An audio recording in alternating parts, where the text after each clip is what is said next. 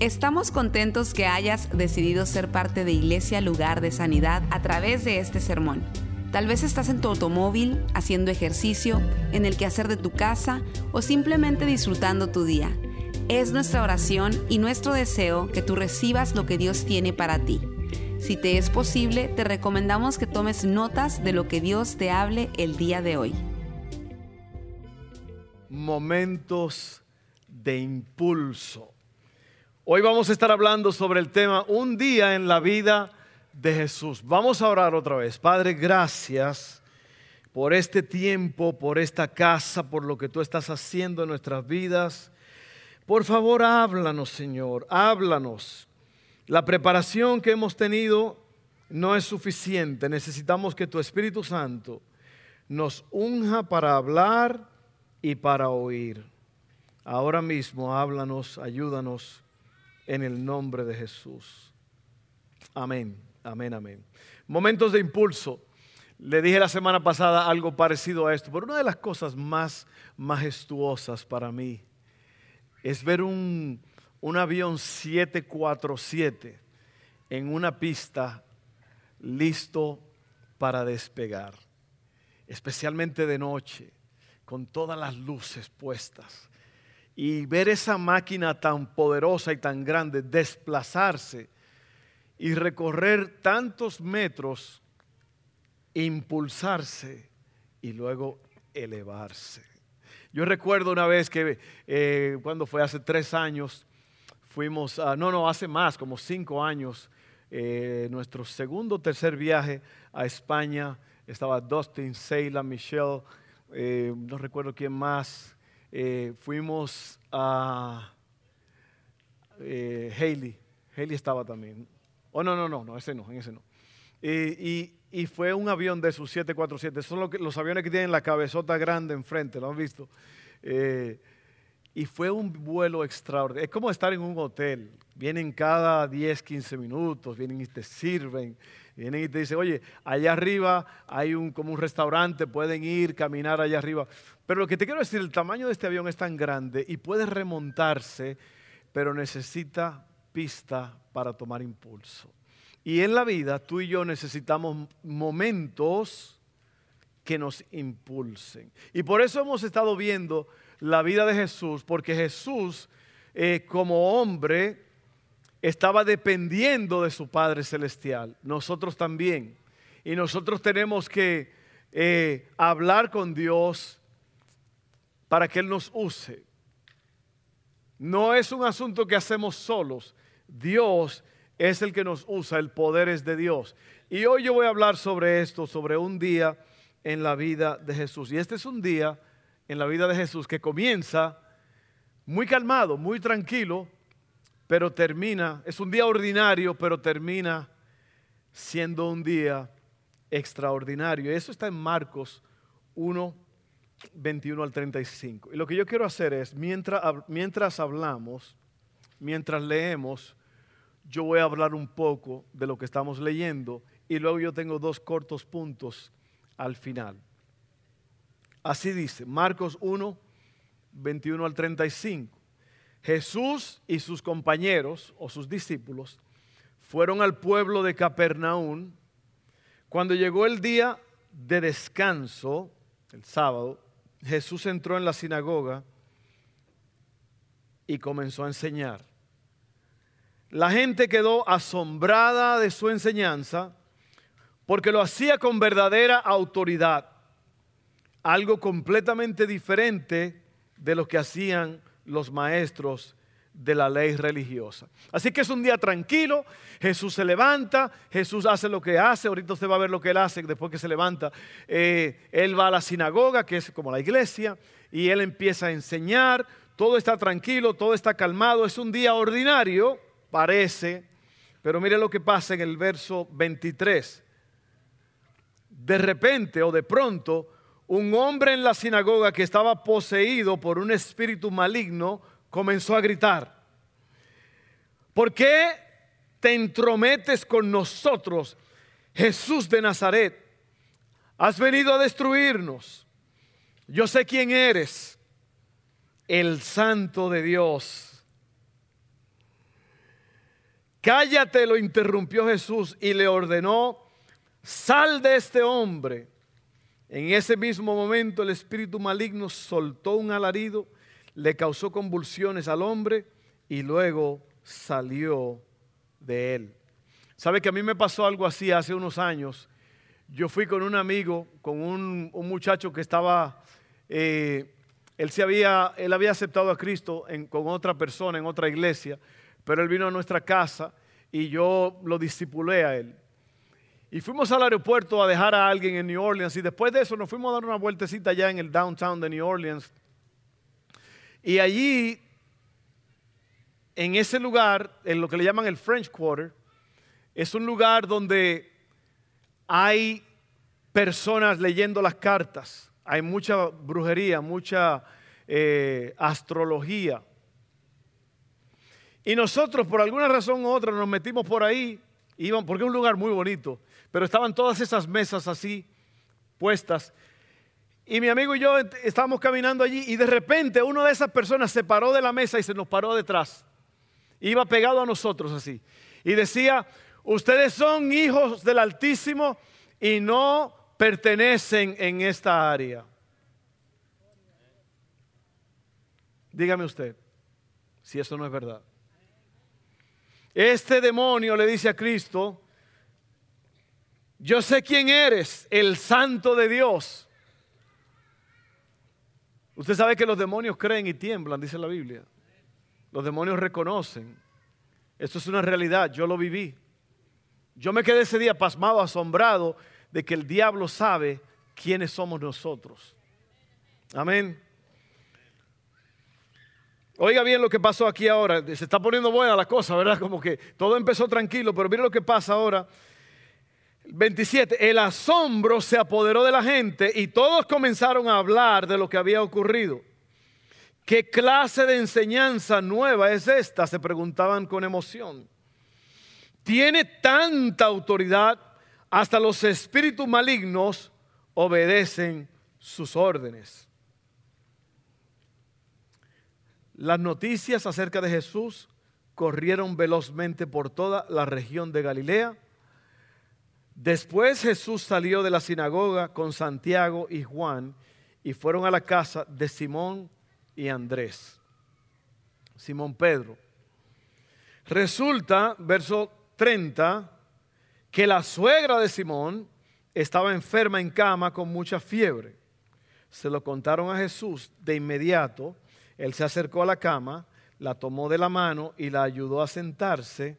Entonces la fiebre se fue y ella les preparó una comida. Así que ahora lo que comenzó como algo ordinario, ahora se va transformando, se manifiesta un demonio en la multitud Luego eh, Jesucristo lo echa fuera. Ahora la gente está asombrada, está alarmada, está diciendo, wow, ¿quién es este hombre? ¿Qué autoridad tiene? La noticia ahora se está esparciendo por todos los lugares de lo que está pasando. Todo esto es en, en un día. Y ahora van a la de la suegra de Pedro, que está enferma con una fiebre muy alta. Jesús la sana, ella le hace una comida y pareciera ser que ahí terminó todo. Pero el verso 32 dice lo opuesto. Dice, esa tarde, después de la puesta del sol, ya en la noche, le llevaron a Jesús muchos enfermos y endemoniados. El pueblo entero se juntó en la puerta para mirar. Entonces Jesús sanó a mucha gente que padecía de diversas enfermedades y expulsó a muchos demonios pero como los demonios sabían quién era él, no los dejó hablar, querían como alborotarse. A la mañana siguiente, ya ese día terminó, Jesús, la Biblia nos da un cuadro de por qué Jesús pudo hacer todo esto, porque él lo hacía todos los días. Mire lo que era. A la mañana siguiente, antes del amanecer, Jesús se levantó y fue a un lugar aislado para orar. ¿Usted se da cuenta? Un día ordinario terminó siendo un día extraordinario. ¿Por qué? Porque Jesús, el gran maestro, primeramente tenía un encuentro con Dios antes de activar su día. ¿Y qué día? Y eso fue un día en la vida de Jesús. Todos los días de Él eran así. Y yo creo que esto nos habla a nosotros porque cada uno de nosotros tiene un llamado. A lo mejor su llamado no es un llamado así tan, tan, tan activo, pero todos estamos llamados. Ahora, yo quiero que usted sepa algo muy importante. Fíjese que hay cosas que pasaron en esta historia que hicieron que las personas afianzaran su fe, que las personas se acercaran a Jesús y que la noticia se esparciera por todos los lados, porque este hombre hablaba con una autoridad que nadie, ninguno de los maestros de la ley, hablaba así como él.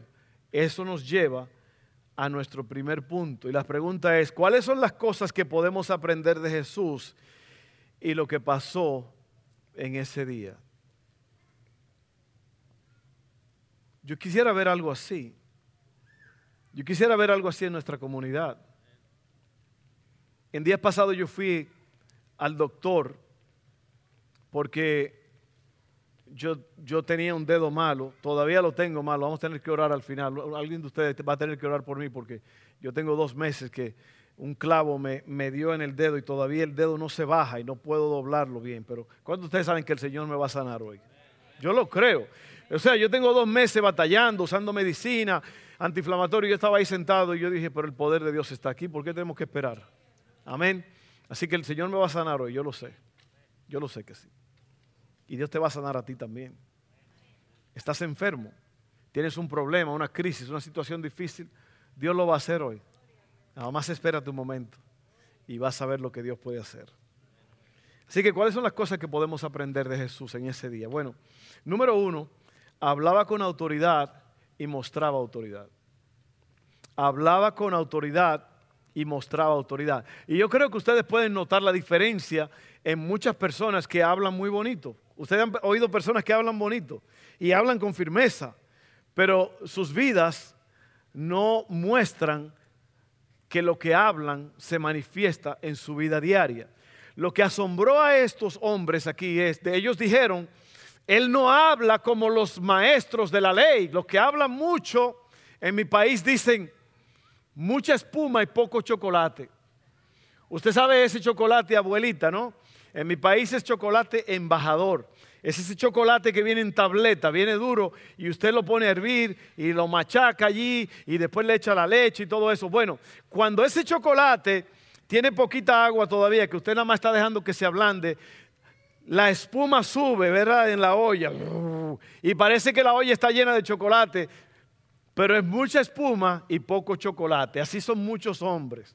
Muchas personas que hablan muy bonito, pero, mire, ese día que yo les, conté en New Orleans, eso fue una confirmación para mí de que Dios me había llamado y que su mano estaba sobre mí cuando un hombre que no me conocía me dijo a mí que yo era un hijo del Altísimo y que tenía que salirme de esa propiedad porque era propiedad de los demonios.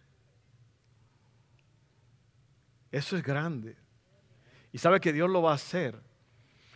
Hermano, Dios no quiere, debe leer esto. Algo muy importante, hablar con autoridad es una cosa, pero mostrar autoridad es otra el texto dice que lo hacía con verdadera autoridad.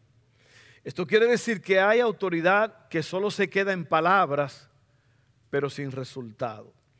Cualquiera puede hablar bien, el asunto está en la manifestación de esa autoridad. Y lo vamos a probar con Mateo 9, 1 al 8, donde dice, Jesús subió a una barca y regresó al otro lado del lago, a su propia ciudad unos hombres le llevaron a un paralítico en una camilla.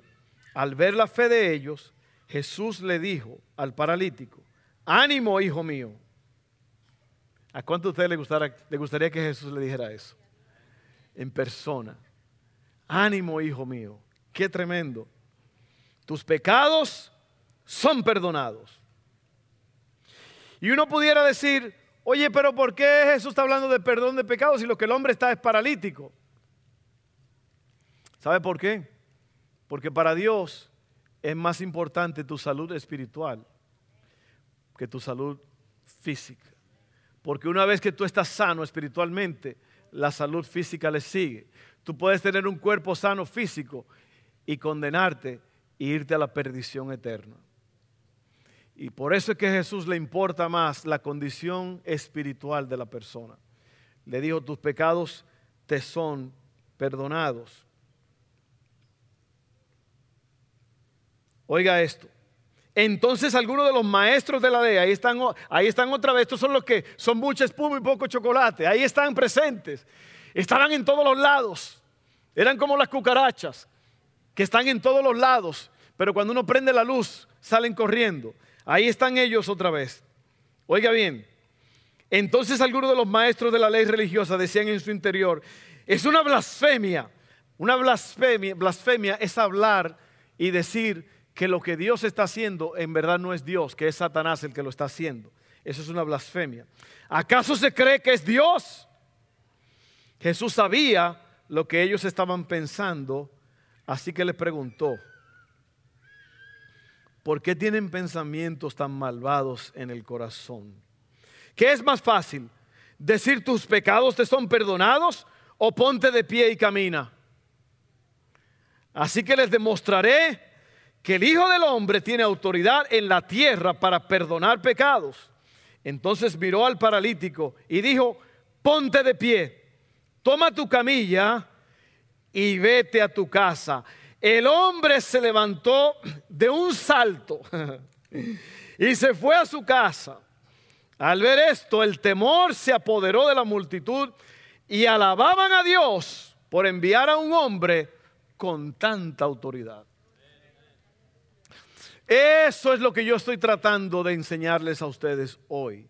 Que cuando usted permite que Dios lo use, que usted tenga un encuentro con Dios y que usted pase de ser espuma a ser más chocolate, que, que, sus palabras no sean nada más palabras, sino que cuando sus vecinos, sus amigos, las personas de la escuela, en el trabajo, cuando ellos lo ven a ustedes, no están viendo una simple persona, están viendo a un representante del reino de Dios que tiene poder y autoridad para sanar enfermedades, para echar fuera demonios, para aliviar la carga, para aliviar el dolor, tanto dolor que tiene la humanidad, para calmar el miedo y la ansiedad. Cuando te vean a ti, van a ver a alguien con autoridad, alguien firme, alguien sólido, alguien que no se está desmoronando, sino alguien alguien que se puede parar y decir, Jesucristo es el Señor y tiene el poder y se va a ver el milagro. Algo va a pasar.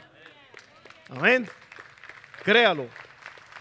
Créalo, créalo, créalo. El hombre se levantó, no se levantó que así como tranquilo, de un salto. Es como que tenía un spring, ¡boom! Y se levantó de un salto. ¿Y qué pasó? Alababan a Dios porque al final del día, hermanos y amigos, todo lo que hacemos, de palabra o de hecho, es para que Dios sea glorificado. No es para mí. Lo más feo es un hombre parado en un púlpito haciendo alardes. Y la iglesia está llena de esas cosas. Un hombre mostrando, showing off, como dicen en inglés presumiendo. Hermano, mire, yo soy un simple hombre y yo sé quién soy. Yo sé que si yo, si no fuera por la misericordia de Dios, yo estoy a un paso de cometer una tontería, una estupidez, si yo no estoy caminando con Dios. Lo que yo soy es porque Dios lo ha hecho. Así que hermanos, por favor, nuestro deber es señalar a la gente a Cristo. No yo, que yo no tengo nada, en mí no hay nada. Es en Cristo. La única estrella del show es Jesús. Y yo quiero que usted entienda esto. Yo quiero que usted, bueno, vamos a terminar y después yo le voy a decir lo que le voy a decir, ¿ok? Ese punto fue, hablaba con autoridad y mostraba autoridad. Cuando usted entre a un lugar, a un salón, a, a donde sea, la gente tiene que decirse uno al otro, llegó llegó el hombre de Dios. Llegó la mujer que cuando ora, la gente se sana. Eso es autoridad. Y luego, el número dos, el poder de la oración. ¿Sabe qué lo que yo admiro de ustedes? Es impresionante que la, iglesia tiene muchos niños, pero nuestros niños son tan ordenados y tan buenos. Eso dice usted, pastor, usted no lo conoce. No, pero aquí en la casa, mire qué calma. Nosotros, ¿sabe lo? Mire, yo he estado en iglesia y yo no he podido predicar porque los niños son, un desastre. Pero mire, es que aquí está Dios, en verdad. Aquí está Dios. ¿Sabe que hay cosas que yo, como María, cuando María estaba embarazada de Jesús, o, cuando el, ángel vino y le dijo todo eso, que tantas cosas grandes, una muchachita de unos 14 años, 13 años que era lo que tenía, y tenía la semilla del Espíritu Santo dentro de ella, y, el ángel y todo, una cosa impresionante, y dice la Biblia que María guardaba estas cosas en su corazón. Y yo no me estoy comparando con María, pero yo digo, yo guardo estas cosas en mi corazón. El ver esta casa llena, el ver a nuestros niños ordenar un gritico, una cosita de vez en cuando por ahí, pero son niños. Pero poder yo predicar un mensaje con orden en la casa de Dios, esas son cosas que yo guardo en mi corazón. Esas son cosas grandes para mí. El poder de la oración, número dos, y terminamos ahí. La eficacia del ministerio de Jesús se basaba en su relación con el Padre. La oración es decir sí y amén a lo que Dios ha dicho que va a hacer es un acuerdo con Dios basado en lo que dice su palabra. Y yo creo que eso es buena noticia para ti y para mí. Porque muchas veces nosotros pensamos que la oración es, vamos a ver si Dios quiere hacerlo. Vamos a ver si, si no, no, no. La oración, por eso es que la fe, la, la, la relación correcta es, o la liga correcta, es fe y oración.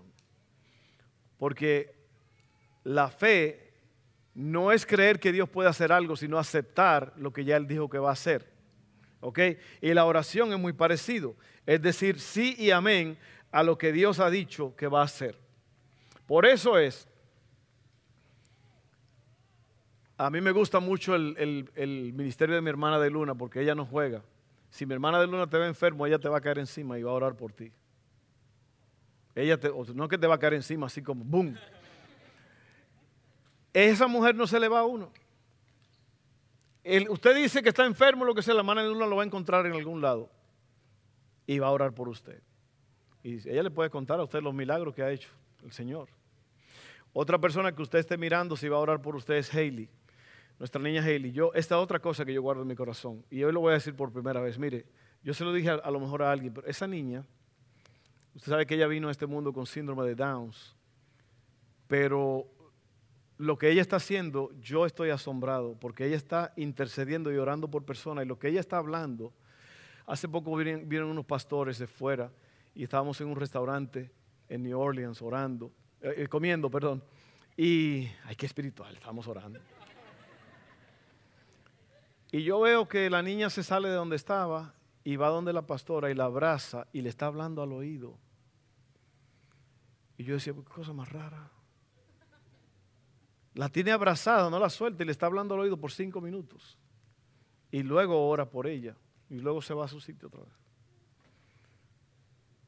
Me dijo esa mujer que lo que Haley le dijo, ella no lo podía creer porque Haley le estaba hablando misterios, cosas que ella estaba pasando y Haley se lo estaba diciendo al oído. Una niña de 16 años que usted sabe la condición de ella. El día pasado, Pepe, mi hermano Pepe, estaba aquí en el altar y ella fue y oró por él, lo abrazó. Y Pepe se quedó conmovido por la oración.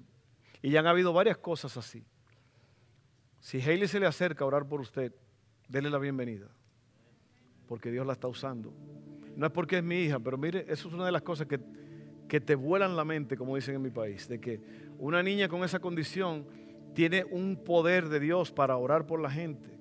Y luego, no fue la primera vez que oró por esa pastora. Cuando estábamos en mi casa, ella fue y oró y dijo, la mujer llorando, esta pastora estaba llorando con lágrimas, diciéndonos, esta niña volvió y oró por mí. Yo estaba preocupada, habían varias cosas en mi mente y ella vino y alivió la carga. Eso es un paréntesis. Si la hermana de Luna se le acerca y le dice, déjame orar por ti, no se asuste, porque han habido muchos milagros. El poder de la oración. Y voy a cerrar aquí. Juan 14, 12 al 14 dice, les digo la verdad, todo el que crea en mí hará las mismas obras que yo he hecho y aún mayores. Oiga eso. Oiga bien eso. Porque yo, porque voy a estar con el Padre, o sea, yo me voy y yo he hecho cosas que son grandes, básicamente lo que le está diciendo, pero ustedes van a hacer cosas mayores que yo. Eso se llama un verdadero líder.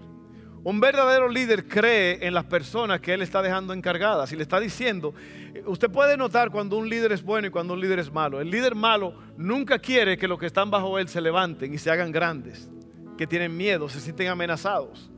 El líder verdadero es el que deja que los que están bajo él se vayan levantando y vayan siendo usados por Dios. Y eso fue lo que hizo Jesús. Ustedes van a hacer cosas mayores.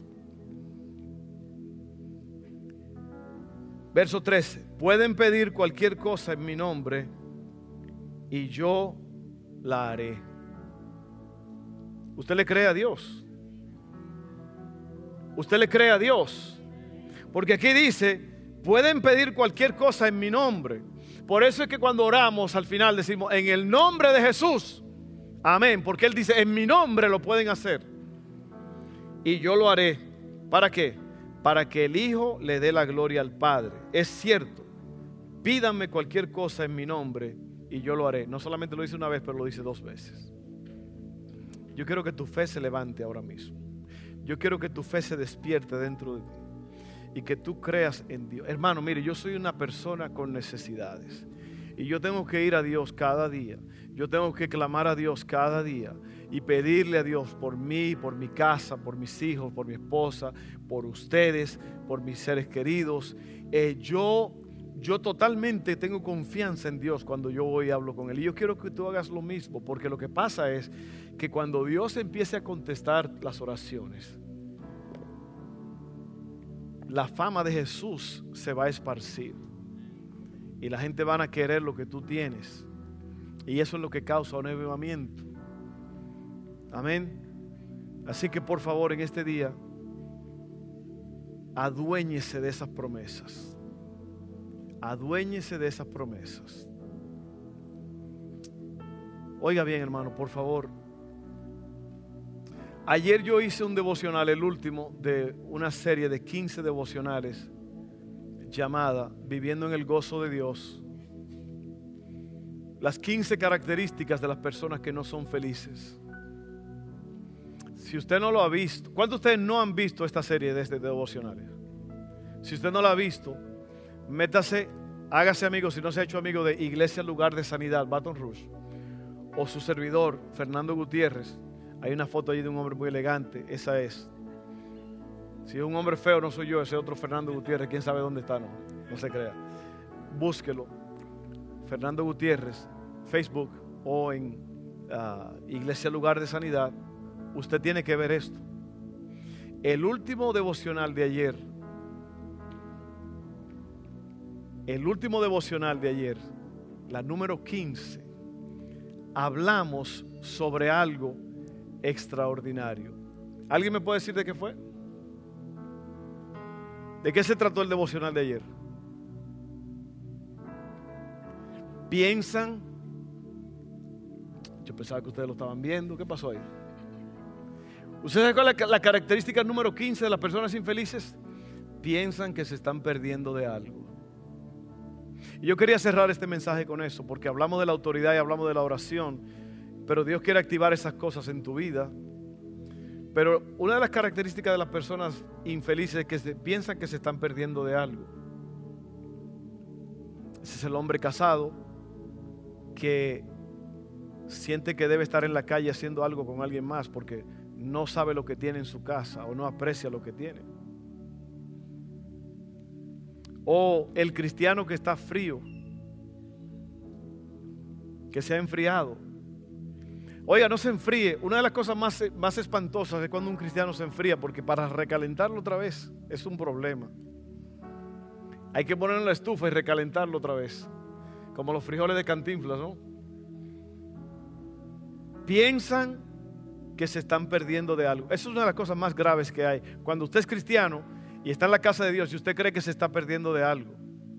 Oiga bien, usted no se está perdiendo de nada. ¿Para qué quiero yo estar en una fiesta bailando? ¿Para qué quiero yo tomarme unos tragos en una cantina? ¿Para qué quiero yo estar, estar con, con las viejas amistades? ¿Ustedes sabían que las viejas amistades despiertan viejos hábitos? Dime con quién andas y te diré quién eres. Si tú andas con águilas, vuelas con águilas, aprende a volar alto, a remontarte sobre las nubes. Si andas con buitres, aprendes a comer carne podrida.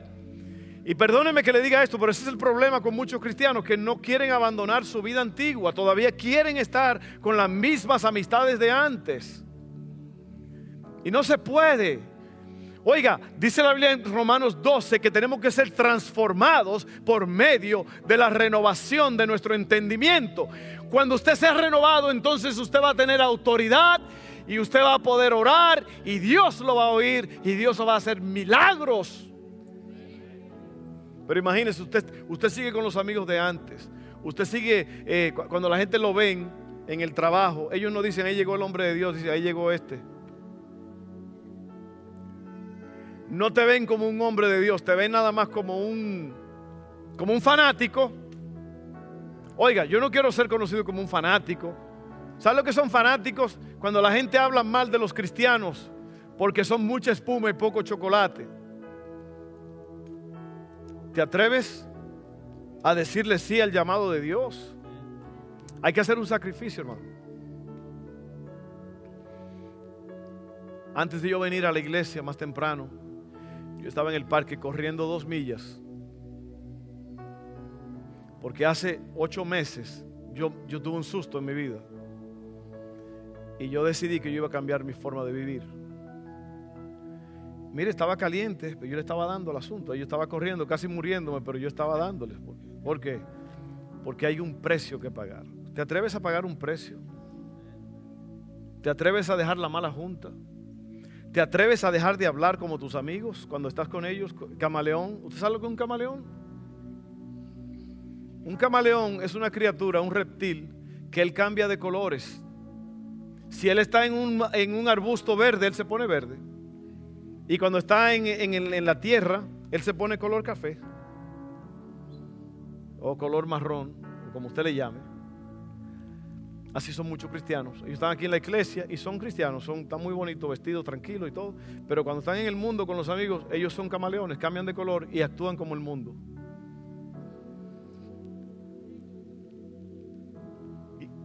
¿Qué testimonio va a dar usted? Por eso es que el mundo, por eso es que muchos amigos ni vienen a la iglesia, no quieren para qué, si te han visto. Y dicen, ¿para qué yo voy a ir si este es un, un hipócrita, un camaleón? O puede ser un león que se convierte en cama, yo no sé, camaleón. O una cama que se convierte en león, no sé.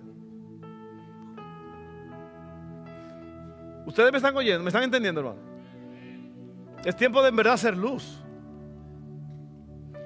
La gente con que tú trabajas están esperando que tú hables diferente a ellos, porque si tú hablas igual de ellos, ¿qué le vas a ofrecer? Si tú estás hablando y, a alguien te falta el respeto, tú eres un hijo de la ¿qué están viendo ellos en ti? ¿Qué poder y autoridad? Esta gente dijeron, este Jesús tiene una autoridad, porque se ve, cuando Él habla, los demonios se someten. Amén. Un día en la vida de Jesús. Un día en la vida de Jesús. Y yo te invito a que tú seas como Él. Si todavía tú eres un camaleón, conviértete en un cristiano verdadero hoy. Que en verdad es lo que es. Yo siempre he dicho que carácter es lo que tú eres cuando nadie te está viendo. Ese es el verdadero carácter.